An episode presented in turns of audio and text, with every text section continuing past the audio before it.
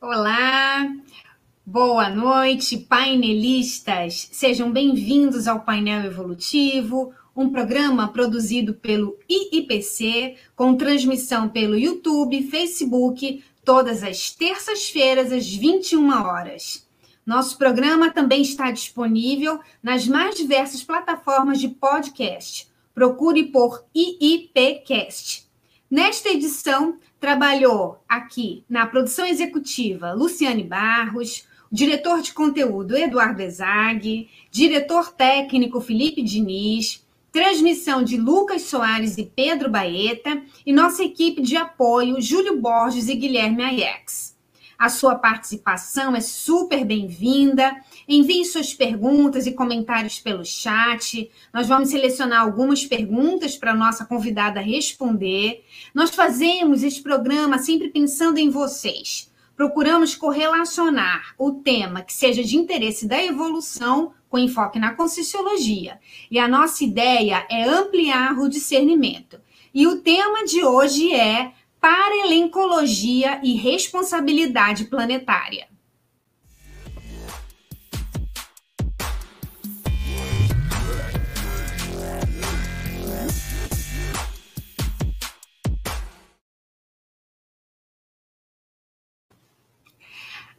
Ecologia, ela é estudada por muitos pesquisadores. Mas você já ouviu falar de para-ecologia? Para a ecologia multidimensional?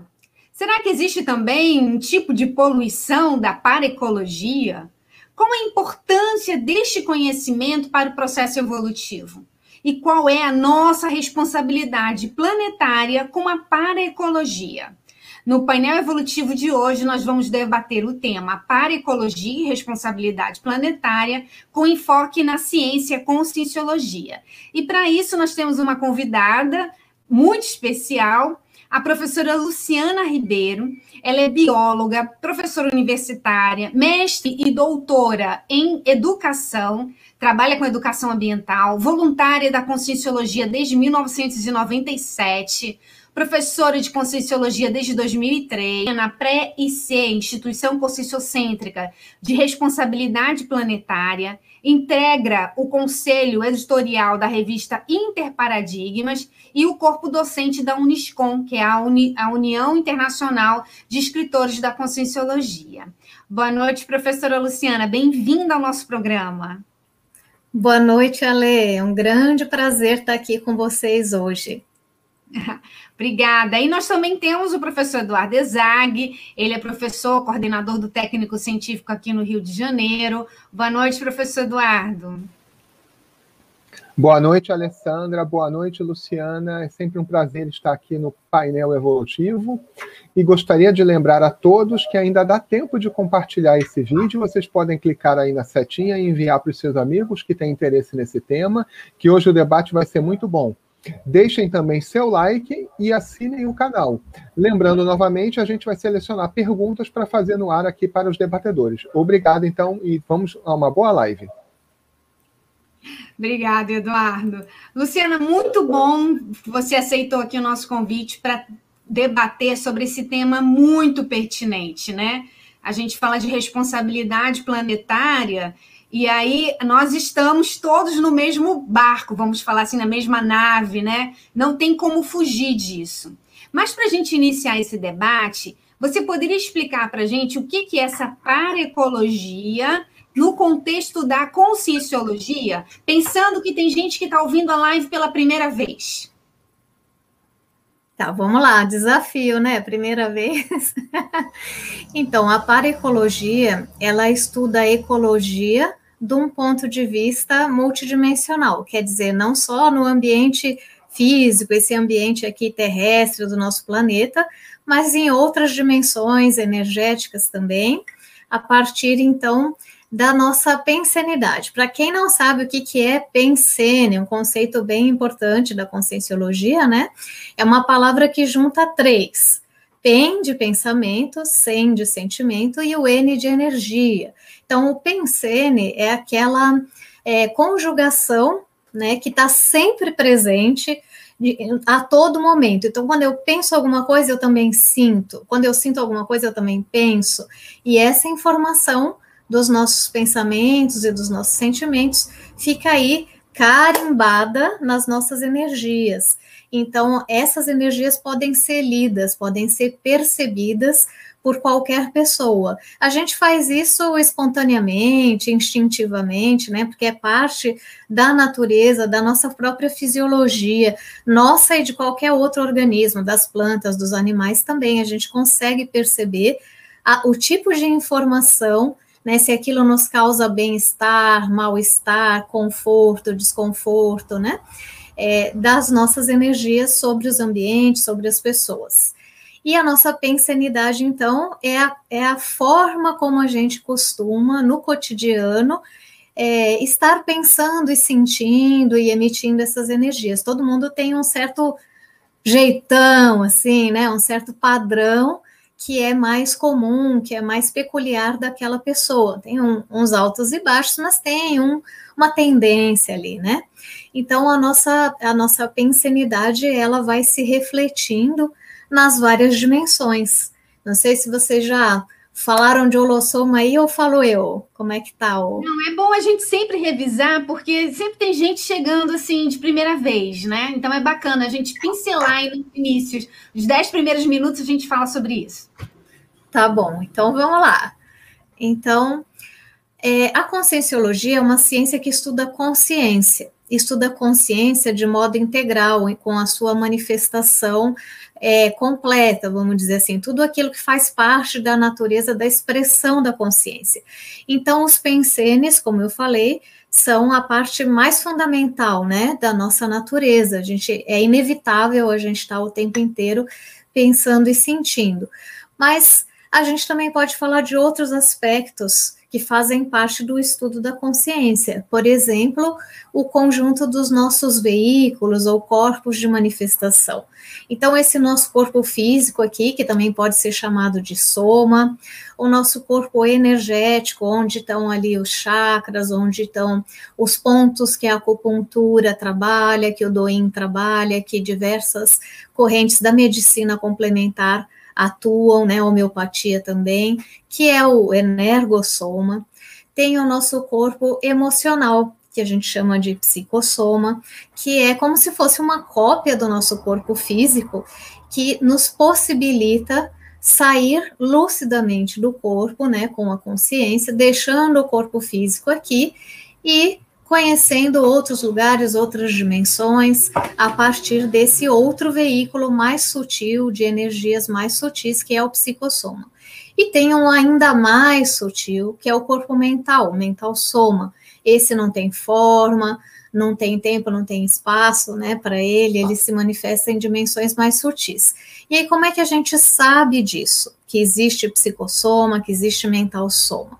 A gente sabe disso devido à própria experimentação da conscienciologia. A conscienciologia é uma linha de conhecimento que se caracteriza como uma nova ciência. Então, a sua base epistemológica, a sua base metodológica, parte do princípio da descrença.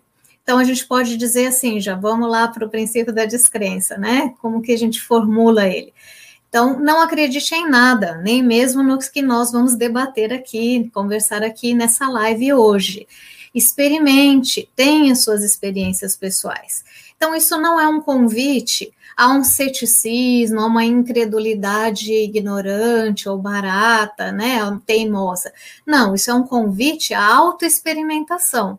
Se você duvida, por exemplo, que você tem energias, que você o tempo todo está pensionizando, que você pode sair do seu corpo lucidamente com o seu mental soma com o seu psicossoma, então vá lá e teste, faça um experimento de sair lucidamente do corpo e verifique se essa realidade pode ser constatada ou não. Todas as coisas que a gente estuda na conscienciologia, elas partem não de axiomas ou de postulados, né, mas de constatações empíricas, de verificações a partir da auto e heteroexperimentação.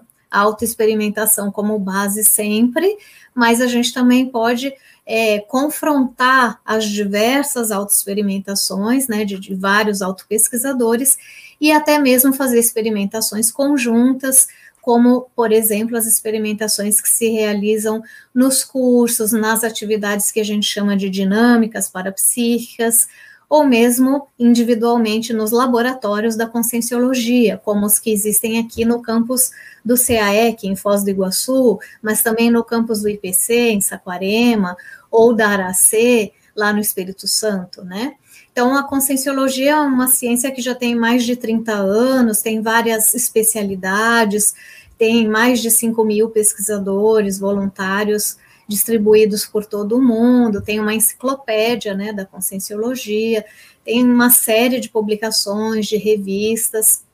Para quem quiser conhecer mais, pode dar uma fuçadinha aqui no canal do IPC ou nos outros canais da conscienciologia. A gente tem diversos é, é, canais de divulgação né, da conscienciologia com palestras, entrevistas, debates, cursos e tem todos os dias, para quem quiser conhecer melhor a enciclopédia, no canal do Tertuliarium, todos os dias na hora do almoço, meio-dia e meia, duas e vinte, temos um debate sobre um verbete da conscienciologia. A enciclopédia hoje já está com quase 20 volumes, né?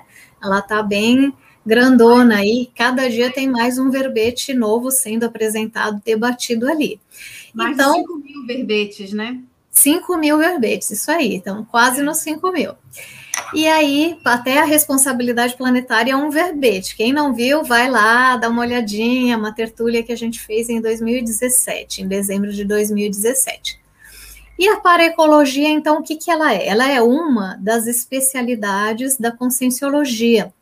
Então, a conscienciologia, ela estuda, então, de modo multidimensional, bioenergético, multiexistencial, a realidade da consciência, que somos nós, cada um de nós, e também a realidade do cosmos, com as suas energias, e, e, a interação entre consciências e energias, e entre consciências e consciências, é que é o objeto de estudos da parecologia.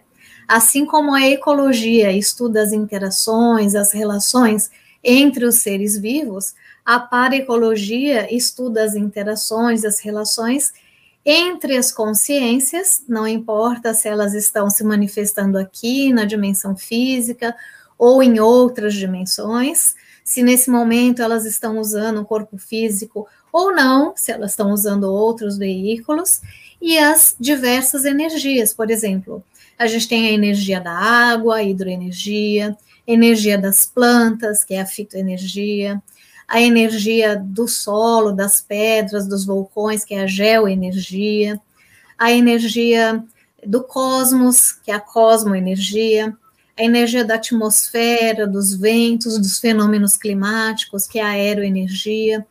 E todas essas energias, elas podem ser caracterizadas por exemplo, não é a mesma coisa a gente falar da energia de uma brisa e de um ciclone, falar da energia da geoenergia do magma e da geoenergia do solo ou da pedra, falar da fitoenergia lá do lírio ou da sequoia, não é a mesma coisa, né? É um, um, certo padrão de energia, mas que tem características específicas próprias daquele organismo ou daquele elemento da natureza, nessa ou em outras dimensões. Então, conhecer essas diversas interações, se elas são harmônicas, se elas são desarmônicas, se elas são homeostáticas, se elas são nosográficas, se elas são assistenciais, se elas são predatórias, parasitárias, tudo isso a gente pode conhecer a partir do estudo dessas interações.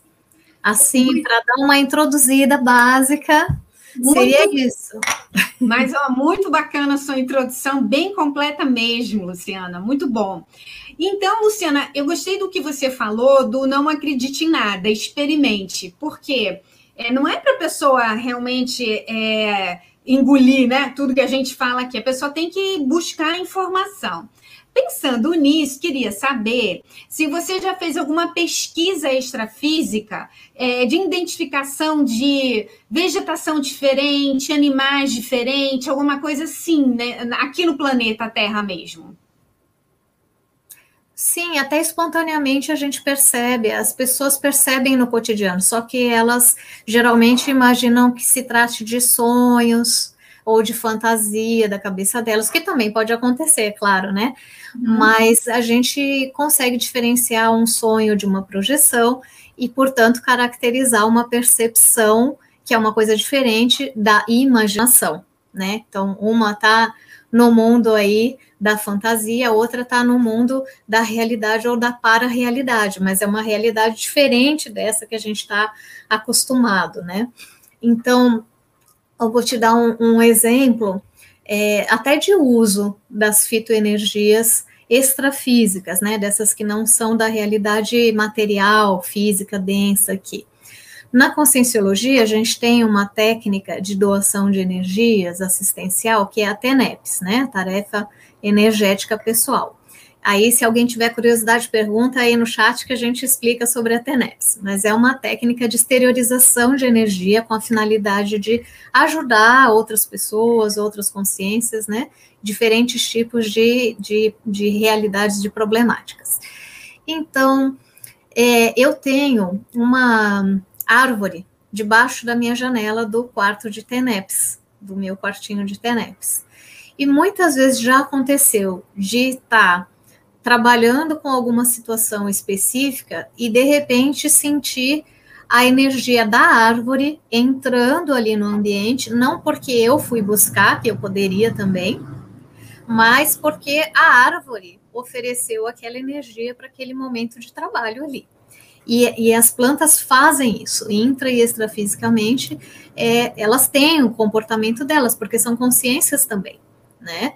É, não são consciências que estão se expressando com o mesmo nível de lucidez, de complexidade que nós, o, que estamos ocupando aqui um corpo de ser humano, mas são princípios conscienciais. Aí, para quem tiver curiosidade, e eu já volto para as plantas extrafísicas, mas para quem tiver curiosidade sobre as plantas intrafísicas mesmo, essas aqui que a gente tem em casa, é, tem na UFPEL, por exemplo, que é a federal lá de Pelotas, um laboratório de pesquisa de fitocognição. Já existem vários no mundo. Então, o que, que esses laboratórios pesquisam? Aprendizado, memória, emoções, pensamento, amizade de plantas. Plantas entre plantas, plantas com outros animais, plantas com seres humanos. Então, é, muita gente desconhece isso, né? Pensa que é coisa só lá do filme Avatar, né? Ficção científica. Mas não, já tem gente pesquisando isso há muito mais que 20 anos, está cheio de artigos científicos em, em, em, revistas muito respeitadas, como a Science, a Nature, né? As revistas mais prestigiosas assim do mundo trabalhando com isso. Não é uma invenção do Brasil, mas tem bastante pesquisa no Brasil sobre fitocognição, que é uma coisa bem interessante, né? Então, se a planta aqui no intrafísico tem essa capacidade de aprender, de se lembrar, de interagir, ela também tem a sua pensenidade, ela também tem a sua intenção, ela também tem a sua capacidade de doação ou a sua necessidade de receber ajuda. Então, isso para dizer que a minha plantinha ali, minha árvore, pertinho do meu quarto de TENEPS, de vez em quando ela exterioriza energia para mim durante os trabalhos. Mas também já aconteceu de eu perceber é, plantas extrafísicas, que não tem nada a ver com a minha árvore intrafísica aqui, são plantas que eu nunca vi, que não existem no intrafísico, nem a cor, nem a forma delas, nem o padrão de energia, mas eventualmente aparecem essas plantas para certos tipos de assistência que precisam de fitoenergia. O mesmo já aconteceu com zooenergia, né, energia dos animais intra ou extrafísicos, mas é mais comum, no meu caso, eu perceber com as fitoenergias. Pode ser que alguém que tenha uma relação mais estreita com a zooenergia vá perceber mais a presença da zooenergia ou a da geoenergia, né? É, mas no meu caso é mais comum eu perceber a da fitoenergia. E é bem interessante porque são coisas que surpreendem, assim, você tá lá no trabalho e aí de repente aparece aquilo, uma coisa que você não tem condição de imaginar, que é inconcebível, assim, não daria para pensar, ah, isso eu tô lembrando de uma coisa que eu vi, que é de um filme, que é do... não, não é. Não, não é parecido com nada que a gente conheça aqui, nem em termos de cor, nem de forma, nem de padrão de energia, né? Você me fez lembrar, Luciana, daquele livro, A Vida Secreta das Árvores. Aham. Que é, é que é, foi feita uma descoberta que as árvores conversam entre si, né? Que tem, a, através das raízes, elas têm uma comunicação, né? Avisando, uma comunica para a outra o que está acontecendo. Você vê a capacidade de comunicação dos seres vivos, como é interessante, né? E como é, ainda tem Peter Voleben. Isso, ainda tem muita pesquisa para ser feita. Eu te perguntei isso, Luciana, porque eu tenho uma afinidade muito grande com cactos. Ah, é, com cactos. com as suculentas. Ah, é, são quase assim, né? Quase. Então, é, e, e, então é interessante que é, eu já tive oportunidade de ver formas, eu tenho que pesquisar mais, né? É, de formas de cactos que eu ainda não vi aqui no intrafísico, né? Então, uhum. é interessante que às vezes em eventos projetivos, em projeção, eu acabo encontrando pela minha afinidade mesmo, né? Então, é interessante, né? Outra coisa que eu vejo também são as flores que tem nos cactos, né? Então, é, a, a sensação que eu tenho é que a flor, energeticamente falando, brota primeiro no extrafísico, né? Então, quando, conforme você vai pesquisando, mais você vai é, levantando hipóteses para é, comprovar ou não, né? Então, muito bacana. E tinha aquela técnica, né, que a gente fazia lá nos primórdios da Conscienciologia, na época que a gente morava aqui no Rio, né, Luciana? De absorver energia das plantas, né? Naquele uhum. curso que chamava Bioenergia Sem Muros, né? Uhum. Então, acho que vale a pena a pessoa ficar fazendo experimentos e descobrindo, né? As suas percepções extrafísicas. Ah, Agora, tem queria... muita coisa interessante assim sobre isso. Aqui em Foz, a gente tem uma dinâmica que não está podendo acontecer agora por causa da pandemia, mas logo ela volta, que é a, a dinâmica da cosmoevoluciologia, que justamente a gente trabalha com isso. Ela é uma dinâmica ao ar livre, é, nos domingos à noite, e a gente faz o acoplamento com diferentes plantas, com diferentes é, tipos de solo, com o riachinho ali do CAEC, com as rochas que tem ali, com a cosmoenergia, e a gente vai caracterizando. Nós temos um formulário, né? as pessoas preenchem ali as suas percepções e a gente vai tabulando aquilo, e de tempos em tempos a gente dá um balanço e discute ali os, os achados. A gente já fez diferentes tipos de experimento é, da interação entre as energias imanentes e as pessoas, até para ver que tipo de efeito cada tipo de energia provoca sobre a consciência, em diferentes sentidos, né? Emocional, saúde, fisiológico, energético, e também diferentes é, tipos de plantas, por exemplo, ou de pedras que, que vão ter interações que não são iguais, né? Não são idênticas.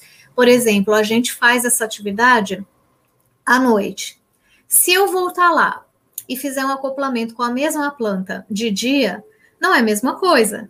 Porque de dia a planta está fazendo fotossíntese, né? Ela está lá no auge da produção de energia física dela, né? E à noite ela está em repouso, não está produzindo né, comida ali, não está fazendo fotossíntese. Então, as, as, plantas também descansam, e isso se reflete na energia dela, você percebe. Você também percebe se a planta está doente ou não, se ela vai florescer, como você falou, ou não, né? Se ela está com algum tipo de incômodo, se ela é uma planta mais interativa ou mais na dela, mais fechadinha. Tudo isso dá para perceber na interação com, com as plantas. E nem precisa estar tá na nossa dinâmica, nem no Bioenergia Sem Muros. Você aí em casa com seus vasinhos de planta pode comparar. vai lá, bota eles ali próximos uns dos outros, mas não tão próximo, né? Pede licença para a planta, né? Porque a gente não precisa ficar invadindo o ambiente dos outros assim, mal educadamente. Então, e a gente não arromba a casa dos outros, não precisa arrombar das plantas também. Então, e exterioriza sua energia. Pode ser com os palmochakras, pode ser com o seu frontochakra, com o seu cardiochakra, com o seu corpo inteiro, como você quiser.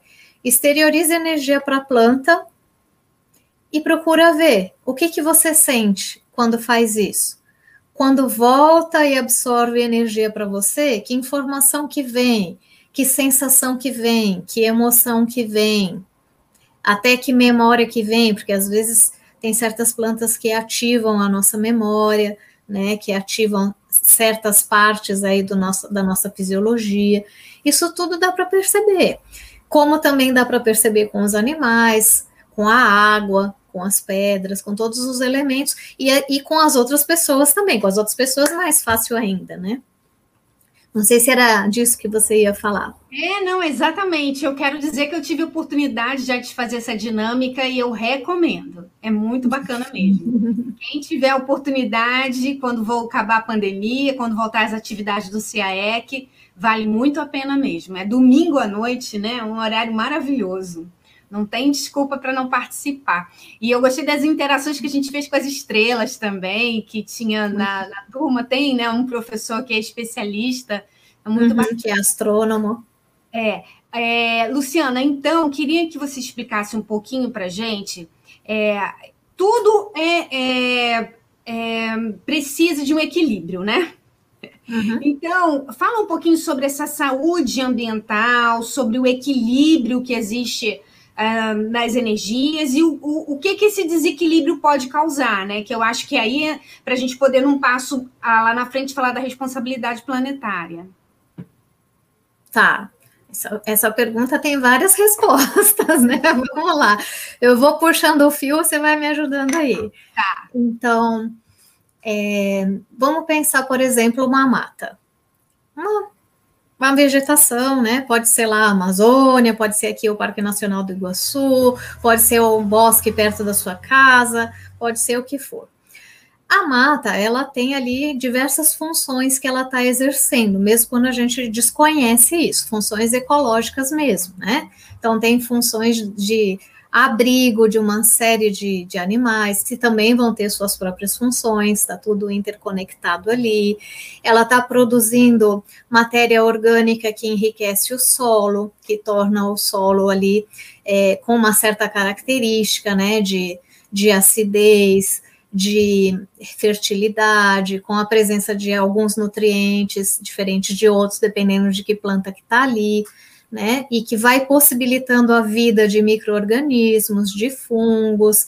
Então, por que uma árvore existe? Várias outras coisas existem. Vários outros organismos existem, várias funções podem ser cumpridas porque aquela árvore ou aquelas árvores estão lá.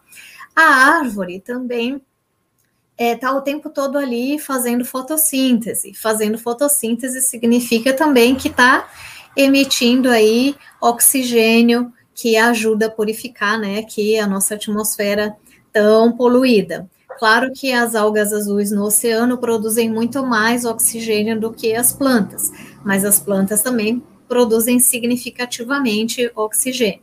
Ao mesmo tempo, elas estão aí captando carbono para fazer fotossíntese, comidinha de planta, né? Gás carbônico. Isso ajuda também a despoluir a atmosfera? Ainda mais a nossa, que está cheia de é, poluentes que vão se tornando derivados de carbono, combinações de carbono com outras coisas. Então, só aí a gente está vendo coisas bem básicas, né? Regulação da temperatura, da umidade, infiltração de água no solo, que é possibilitada pela raiz das plantas, né? Então, ela, elas oferecem aí é, abrigo para uma quantidade enorme de organismos.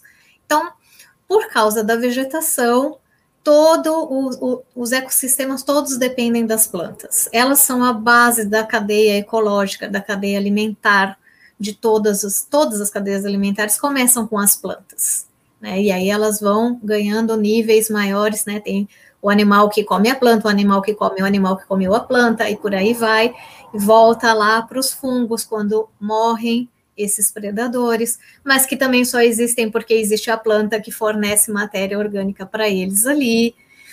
Então, as plantas, elas cumprem muitas funções físicas mesmo, aqui ecossistêmicas, que geralmente as pessoas não se dão conta. Elas usufruem, mas elas ignoram que elas usufruem isso. Agora, também tem a fitoenergia, que a gente estava falando, que é a energia característica das plantas. Essa energia, ela tem um potencial de limpeza energética dos ambientes que é gigantesco. É, mesmo para quem não entende nada de energia, nunca pensou sobre isso. Quando você tem, sei lá, uma árvore é, grande, frondosa, numa rua, e aquela árvore é retirada, a gente não só sente mais calor, né? Não só perde a beleza dela, mas a gente sente uma falta energética. As pessoas percebem isso, é como se ficasse um certo vazio ali, como se ficasse um, né, falta uma vida, literalmente, uma potência energética. Isso é perceptível. Agora, se com uma árvore da rua, do quintal, isso é perceptível, imagina num aglomerado de árvores, né, numa mata, num ecossistema mais preservado, que você tem um grande conjunto. Então, a vegetação, ela desempenha no planeta Terra não só essa parte toda da regulação hídrica, climática, da fertilidade do solo, da biodiversidade, mas também esse papel de limpeza energética de um planeta que é bastante poluído intra e extrafisicamente. Então, intrafisicamente, a gente nem precisa dizer como ele é poluído, né? é poluído de diferentes maneiras aí o tempo inteiro, pelos combustíveis fósseis, né? Por, pela indústria, pela própria agropecuária, uma série de coisas. Agora, extrafisicamente, como é que ele fica poluído? Aí a gente tem que voltar naquela ideia lá do início, do pensene, né? Então, dependendo do que eu estou pensando, do que eu estou sentindo, isso não é exatamente um tipo de coisa que vai gerar bem-estar para outras pessoas. Então, quando alguém, por exemplo, está muito angustiado, muito preocupado, ou com muita revolta, as pessoas têm motivos para estarem sentindo o que elas estão sentindo. Não tem como evitar isso, tem como gerenciar aprender com as emoções, né? E aí ir se tornando mais é, educado, a gente pode dizer, no trato com as emoções. Mas evitar, a gente não tem como evitar. A gente tem como aprender a ter outros tipos de reação, a ter outros tipos de emoção diante das coisas que a gente vivencia. Mas as emoções são desencadeadas aí por como reações, né? Como reações diante de coisas que a gente vivencia, são reações fisiológicas, que tem um pensamento por detrás, que nem sempre a gente está percebendo que pensamento é esse, que crença, que memória, o que, que foi ativado ali por aquela interação. Mas tem. E se a gente rastrear ali energeticamente, a gente consegue identificar. Então, esses quando eu penso mal de alguém, quando eu penso mal de alguma coisa, quando eu penso mal de mim mesma, ou quando eu tenho alguma emoção mais turbulenta, né? Isso tudo fica registrado na energia, e essa energia está no ambiente e vai fazer como um imã, né? Vai atrair outras energias parecidas com aquele mesmo padrão. Vai formando como se fossem aquelas nuvens, né? Igual a água vai atraindo a água, os pensenes atraem pensenes de padrões semelhantes. Agora a gente olha para o nosso planeta. Com esse tanto de conflito, de guerra, de dificuldades, de problemas, não é difícil a gente perceber que existe uma grande poluição pensênica. E as plantas, elas contribuem para amenizar isso. Não tem como eliminar mas elas amenizam. É como se você tivesse lavando, né, o ambiente ali, fazendo uma faxina. Inclusive, é, tem até terapias que são indicadas é, justamente da pessoa que está num estado emocional mais perturbado, mais turbulento, dela ir é, para ambientes mais conservados, né? Dela, por exemplo, os japoneses têm ali o famoso banho de natureza, banho de floresta, e isso não é uma metáfora, é literal. Já há 35 anos que os médicos japoneses pesquisam o banho de natureza como terapêutica para problemas físicos e emocionais. E eles receitam habitualmente para muita gente passar uma temporada ali, um dia, dois, três, uma semana, em imersão com ambientes principalmente de floresta e de água, porque aquilo ajuda a pessoa a se recompor, abastece, energiza, torna a energia da pessoa homeostática, né? Então tem uma função de higienização do planeta e da nossa própria psicosfera, que é exercida pelas plantas, pelas águas, pelas energias imanentes como um todo aí, né? Então, se a gente tem um desmatamento, a gente está contribuindo não só para deixar de existirem as funções ecológicas, né, e a própria regulação climática, térmica, mas também para deixar de existir essa função de higiene energética do mundo, de abastecimento, de recuperação, de recomposição da saúde das pessoas, das pessoas e dos outros organismos. Mas falo das pessoas que é mais fácil da gente perceber na gente mesmo, né? É. Então, uma degradação de uma floresta é uma degradação do planeta, da nossa saúde, mas também do ambiente extrafísico. E o contrário também é verdadeiro. Você chega num ambiente que está degradado, refloresta, faz com que ele se recupere ali ambientalmente. O que, que acontece por causa disso? Se tem uma recuperação intra e extrafísica. Eu quero dar um exemplo aqui que muita gente deve conhecer, que é a história da Wangari Maathai. Né? A Wangari Maathai foi uma, uma bióloga keniana, foi prêmio Nobel da Paz, né? e ela foi a criadora do projeto Cinturão Verde, que recuperou né, a, o ambiente do Quênia, mas não somente do Quênia, porque o cinturão verde se espalhou para vários lugares da África e depois para fora da África, né? E, e, vejam, se a gente pega a história da Wangari Maathai e dá uma olhada no que ela fez ao longo da vida dela, vocês veem a reestruturação de um país por conta do plantio de bilhões de árvores. Então, vale a pena conhecer a biografia dela. Para quem não conhece, tem um livro que é a autobiografia dela, chama Inabalável.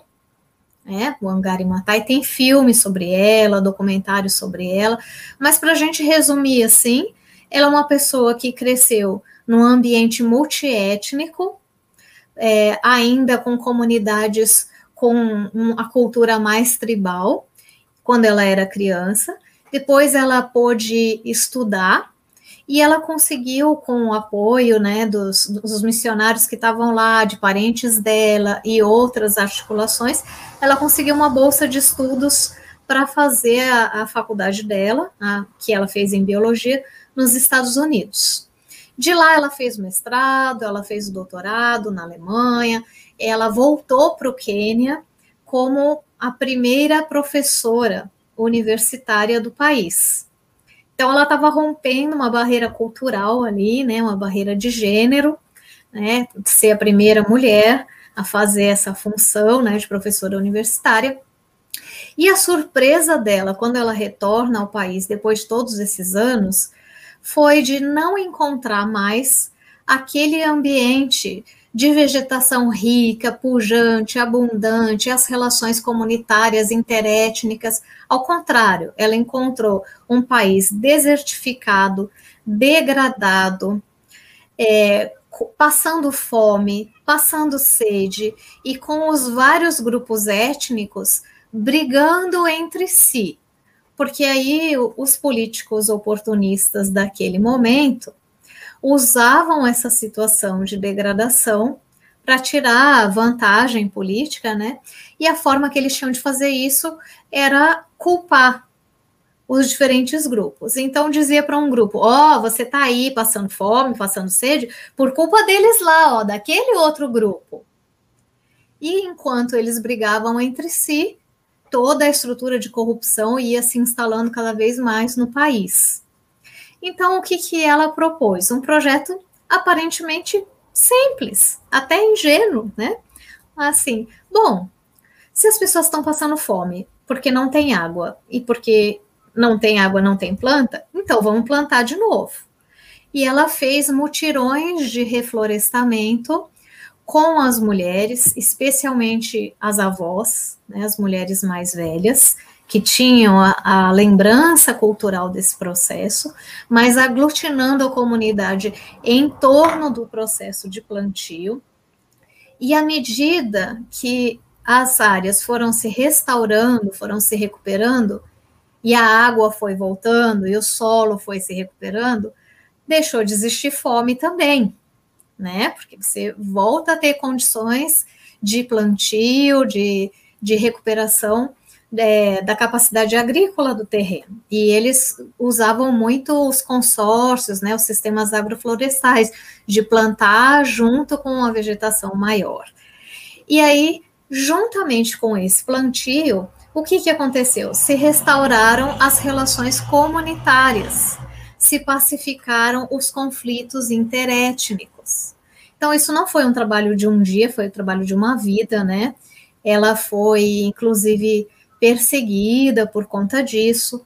Plantar passou a ser visto como um ato revolucionário, criminoso, passível de punição com prisão, com tortura, com agressões, e ela enfrentou tudo isso. E ela, ela teve que sair, ela foi expulsa do trabalho dela da universidade, né? Porque em paralelo, vamos dizer assim, na linguagem da, do trabalho acadêmico brasileiro, o trabalho de extensão dela, né, o trabalho de é, com a comunidade eram esses mutirões de plantio, que acabaram se tornando uma ONG, a ONG do Cinturão Verde, que por fim agregou pessoas do país inteiro. Não se referia somente à área original dela, né, da família dela, mas agregou mulheres, especialmente mulheres do país inteiro. Então, a princípio era um projeto de extensão universitária, depois se tornou uma associação de mulheres, né, uma ONG, e está vivo até hoje. Mas por ela ser mulher, o marido dela, naquela época, né, quis ser candidato, logo que ela voltou da, da, do exterior, quis ser candidato, não lembro se era vereador, prefeito, algum cargo político local, assim.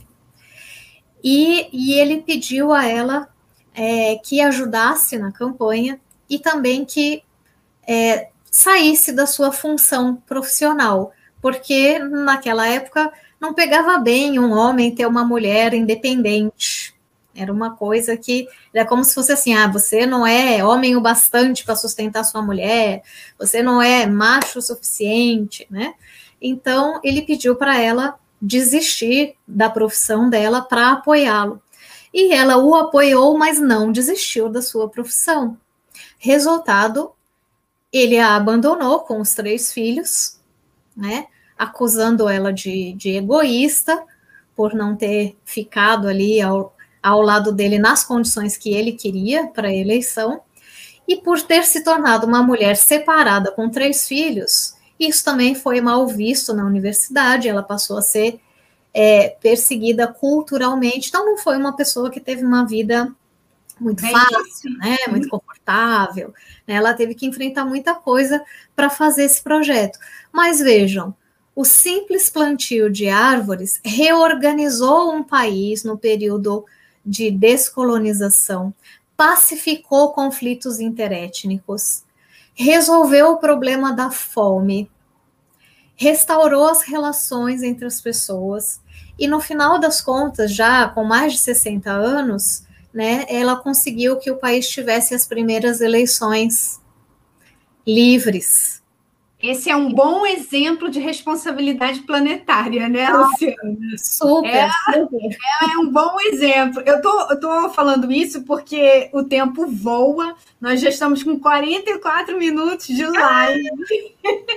e aí eu, eu quero abrir para garela.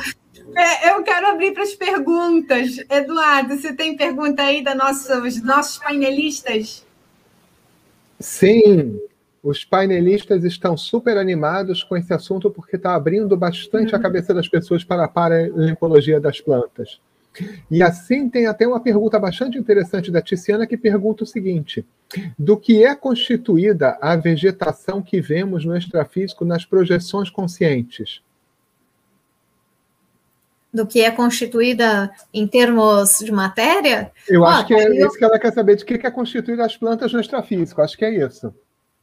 Olha, a gente pode. Isso é uma área que tem que ter muita pesquisa ainda, né, para a gente fazer uma afirmação categórica, mas por analogia, da mesma forma que nós temos o corpo físico, energético, né, o psicossoma e o mental soma, as plantas têm um esboço também, né? Está em desenvolvimento esses veículos. O energossoma delas é muito fácil de perceber e o psicossoma está em desenvolvimento, o mental soma também. Então, se a planta não é uma planta daqui do intrafísico, que tem a contraparte no extrafísico, é uma planta extrafísica, provavelmente o que a gente está vendo é o psicossoma dela. É o que a gente pode, pode deduzir, né? Não Eu sei se a Alessandra tem alguma não, outra é... ideia. É isso mesmo, eu penso que é exatamente isso, Luciana. A, a Constituição é também de matéria semimaterial também, né? E semelhante ao, ao, ao holossoma, né? Vamos falar assim. E, e aí, Eduardo, mais perguntas? Mais perguntas. Manda ver. É, vamos lá. O Luiz Felipe Diniz da Silva pergunta o seguinte: Como o cuidado com as plantas pode nos ajudar a evoluir? Nossa, de tantas maneiras, né? Assim, ó, uma maneira mais utilitarista é essa, né, de você se tornar mais higienizado, vamos dizer, em termos pensênicos. Mas tem outras formas, a gente pode é, aprender observando as plantas, interagindo com elas intra e extrafisicamente, sobre a própria característica doadora delas. As plantas são muito generosas, elas são dos organismos mais generosos que existem nesse planeta. É, então, o exemplo delas é um exemplo para nós também. De que modo eu posso ser mais doador, eu posso ser mais generoso, mais generosa, tal como essa planta se manifesta, né? É, a gente pode aprender sobre a comunicação com elas, a gente pode aprender a usar a energia delas para fazer assistência, porque elas já doam energia naturalmente, né? Depois, se vocês quiserem, dão uma olhada lá no nosso canal da Responsabilidade Planetária, tem uma live com o professor Lúcio, que é justamente sobre a questão da fitoenergia, que apareceu bastante hoje aqui, né?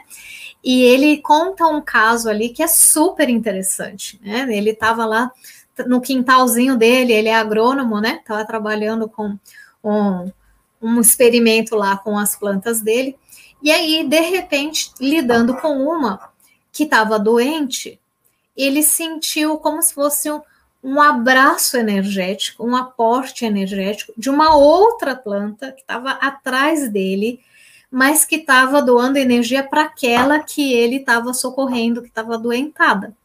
Ele não pediu isso. E ele, ele se surpreendeu. Na hora ele olhou assim: de onde está vindo essa energia? Aí ele percebeu que era daquela planta. Mas por que, que ela está fazendo isso? Aí ele começou a observar e ele viu que existia uma intenção da planta em ajudar a outra planta que estava ali adoecida, por meio dele, que já estava exteriorizando energia para ela. Então, assim, a gente pode aprender com as plantas pelo exemplo delas, a gente pode usar a energia delas para fazer assistência para os outros, para a gente mesmo, né? E, enfim, pode se explorar esse assunto com a própria experiência de cada um aí. Muito bacana isso. Tem mais pergunta, né, Eduardo? Vamos continuar nas perguntas. Tá sem microfone, Edu. Opa, tinha desligado. Tem uma pergunta aqui que eu acho que é clássica, porque já deve ter acontecido com muita gente. Uh, Virgínia Campos ela pergunta o seguinte: o que dizer da morte de uma planta em decorrência da energia emanada de uma pessoa? Ah, essa é clássica mesmo, né? o famoso seca pimenteira. Aquela pessoa que está lá tão, né, problemática naquele momento, tão desequilibrada energeticamente, emocionalmente, que ela é, polui o ambiente, dependendo da planta, se for uma planta mais sensível, se for uma planta, é, não vou nem dizer pequena, porque, por exemplo, o cactus pode ser pequeno, mas ele é muito resistente. Agora, tem algumas plantas que elas são mais sensíveis, que elas são mais frágeis, né? Especialmente se for uma planta que tem mais água, a tendência é ela ser mais afetada, mais água assim, que ela é mais molinha, né? Não tem aquela folha com coraça, com proteção maior, com resistência física, não é uma planta malhada, né? É aquela planta mais sensível, né? Mais, mais sutil. Então, dependendo do, do tanto que a gente está é, pensando ou sentindo alguma coisa mais negativa pode afetar uma planta sim. Então, o que dizer da morte de uma planta em decorrência da energia da pessoa é um indicador.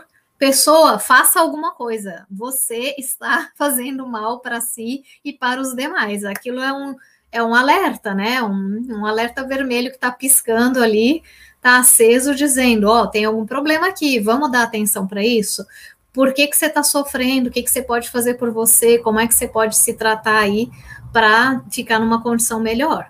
Então, a planta foi só um indicador daquilo. Agora, Luciana, você teve uma, você tem uma biografia toda pautada em educação, educação ambiental. Eu lembro quando a gente se conheceu muito tempo atrás, você já, já trabalhava com isso e agora você está à frente de uma uma é, uma pré-IC que trata exatamente de responsabilidade planetária, né?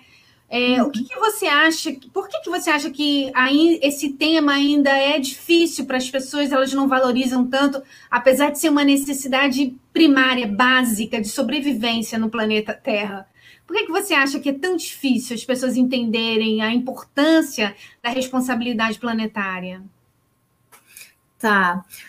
É, a responsabilidade planetária, ela é uma atitude, né, é um posicionamento ético ou cosmoético, como a gente costuma dizer, em relação à saúde planetária, intra e extrafísica. Então, é uma atitude de você querer contribuir para a existência e manutenção, qualificação dessa saúde planetária e de você é fazer as suas escolhas do cotidiano pautadas nisso, sabendo que cada coisa que a gente faz vai reverberar, né, por causa das nossas energias, vai reverberar no planeta e aquilo vai contribuir para mais saúde ou menos saúde, né, planetária. E também da gente reparar os danos que já tenham sido causados por nós agora ou em outras existências ainda, né? É, então, essa percepção, ela é uma percepção difícil, né, de modo geral, primeiro porque ela vai além do físico. Né, você perceber o impacto das suas energias, dos seus posicionamentos, das suas escolhas. Segundo, que vai além dessa vida, né, a gente não está falando só de consequências de coisas que a gente faz nessa vida, mas de consequências que a gente está deixando para outras gerações, que a gente está colhendo de outras gerações e de nós mesmos, que também fomos e seremos essas diferentes gerações ao longo das múltiplas vidas. Uma outra questão é que é, tem, existe uma dificuldade de pensar em termos de causa e consequência, né? Com esse tipo de vida, esse estilo de vida que a gente tem hoje, muito imediatista, individualista, egoísta, né? As pessoas elas não pensam muito além da necessidade imediata, elas não consideram que tudo tem um, um efeito cascata de consequências. Uma consequência não se esgota ali naquele momento. Ela gera outra, que gera outra, que gera outra, que vai parar em um lugar que você nem imagina e acaba voltando para você mesmo. né? Aqui no intrafísico mesmo. Então, para falar de uma coisa simples que a gente consegue pensar bem no nosso cotidiano. Então, o shampoo que a gente lava o cabelo, o detergente que a gente lava a louça, a comida com ou sem agrotóxico que a gente ingere, né? a roupa que a gente veste, a origem dela, tudo isso daí tem uma história. Tem uma história do processo produtivo daquilo, né? Desde a extração lá da matéria-prima né, transformação, transporte, distribuição, venda, revenda, pré-venda, até chegar na sua casa. Essa história toda foi gerando impactos ambientais e sociais ao longo do caminho. Foi gerando impactos físicos e extrafísicos, conforme o que foi acontecendo nesse caminho, né? Por exemplo, se é fruto de trabalho escravo ou infantil ou não, se é fruto de degradação ambiental ou não, e em alguma medida quase tudo é, fruto de degradação, né? E aí você precisa aprender a escolher coisas que geram menos ou não geram degradação. Então, se eu posso, por exemplo, escolher um sabonete, vou usar meus exemplinhos aqui, né? Sabonete artesanal, vegano, com feito aqui com produtos locais, por produtores locais, que não vai ter transporte, que não vai ter né, um custo elevado aí de rastro ambiental, de pegada ecológica muito grande, que é feito de, de matéria orgânica, de coisas saudáveis. Isso aqui tem um impacto completamente diferente de um sabonete que veio da China, que atravessou o mundo, que vai gerar resíduo na água, que vai deixar aqueles microplásticos ali que vão poluir o rio, que depois o peixe vai comer e depois você vai comer o peixe e o plástico, que hoje já tem até é, um monte de pesquisas mostrando o plástico no leite materno, Ninguém comeu o plástico assim, pegou o plástico e comeu, mas bebeu o plástico que está na água, que está no peixe, que está na planta, que absorveu os microplásticos. Então, se eu posso escolher um produto que gera renda local, não gera impacto e ainda não gera poluição, e esse plastiquinho que está nele aqui é um celofane vegetal, que é biodegradável, que não vai gerar resíduo, então eu estou fazendo uma escolha bem simples, bem básica do meu cotidiano ao meu alcance, que diminui a poluição, que diminui o rastro, né, a pegada ecológica, que diminui a pressão energética da própria cadeia produtiva, então diminui a poluição extrafísica e intrafísica e deixa uma condição de saúde melhor para mim, para a água, para todos os seres que vão estar no rio ali, né, que vão receber aquela água, para todos os seres que vão se alimentar daqueles seres que estavam naquela água, e assim por diante. Então, pensar em termos de história para trás, que são as causas, e para frente, que são as consequências, é uma habilidade que está em falta, assim, né? Que está escassa. A gente não tem muito esse costume no mundo hoje, nem esse estímulo para isso. E a ética, a ética básica, ela depende disso. Ela depende da reflexão sobre as consequências, sobre as escolhas, sobre as intenções, sobre os motivos das escolhas, sobre os impactos das escolhas. A cosmoética, então, multiplica isso, né? Pela questão multidimensional. Então, eu acho que isso é uma dificuldade, né? A dificuldade de pensar nessa lógica, e a outra é que as pessoas estão vivendo em ambientes que são mais degradados, em ambientes que são mais poluídos, numa grande aglomeração e poluição pensênica, elas não têm esse contraste da vivência, né, da experiência de estar num ambiente mais saudável, mais homeostático, para ter essa referência energética do que elas querem, porque elas nem sabem que tem aquilo. Tem gente que só viveu a vida inteira, sei lá, nos prédios de São Paulo, né, de Nova York, de qualquer lugar, né, só viveu num ambiente degradado. Então a pessoa nem sabe do que, que ela sente falta, mas ela sente falta. Então, essas são algumas das dificuldades, né? O, o, nosso modelo, estilo de vida, nosso padrão civilizatório hoje não favorece a existência da responsabilidade planetária. E por isso mesmo ela é mais necessária ainda, né? Porque senão a gente vai comprometendo a nossa própria capacidade de, de sobrevivência e não só nessa vida. Vamos pensar aí, a gente tem programações existenciais a cumprir É mais fácil cumprir uma programação existencial com o corpo saudável ou com o corpo detonado? Com seu é. parapsiquismo, as suas energias funcionando para você poder assistir, ou com a sua energia, a energia da água, a energia da planta, tudo defasado, tudo adoentado. Então, por uma questão assim simples de lógica, a gente precisa desenvolver essa habilidade cosmoética da responsabilidade planetária. Ô, Luciana, nós, nós, estamos chegando aos nossos minutos finais, né? Uma hora passa muito rápido. Eu já vou fazer o convite para você retornar aqui ao nosso espaço. E eu queria que você divulgasse é, sobre a pré-IC de responsabilidade planetária e as atividades que vocês realizam também. Tá, então para IC, para quem não sabe, é uma instituição de pesquisa e de ensino em conscienciologia, uma instituição conscienciocêntrica, e a pré-IC é a instituição que está em formação, está em desenvolvimento para se tornar uma instituição conscienciocêntrica. Nós estamos nessa etapa, pretendemos, né, se tudo der certo aqui no nosso planejamento, ser uma IC até o final do ano. Então, nesse momento, quem quiser nos acompanhar, toda sexta-feira a gente tem uma live no canal da Responsabilidade Planetária. São cinco programas que a gente tem, a cada sexta-feira é um programa diferente.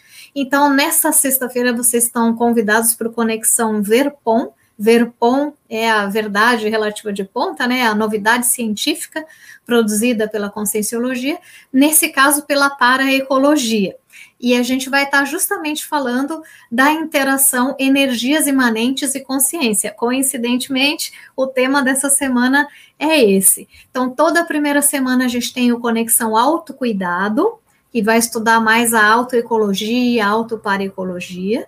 Na segunda semana, nós temos o Conexão SOCIM, Sociedade Intrafísica, né, que procura relacionar a responsabilidade planetária com diferentes assuntos do nosso cotidiano.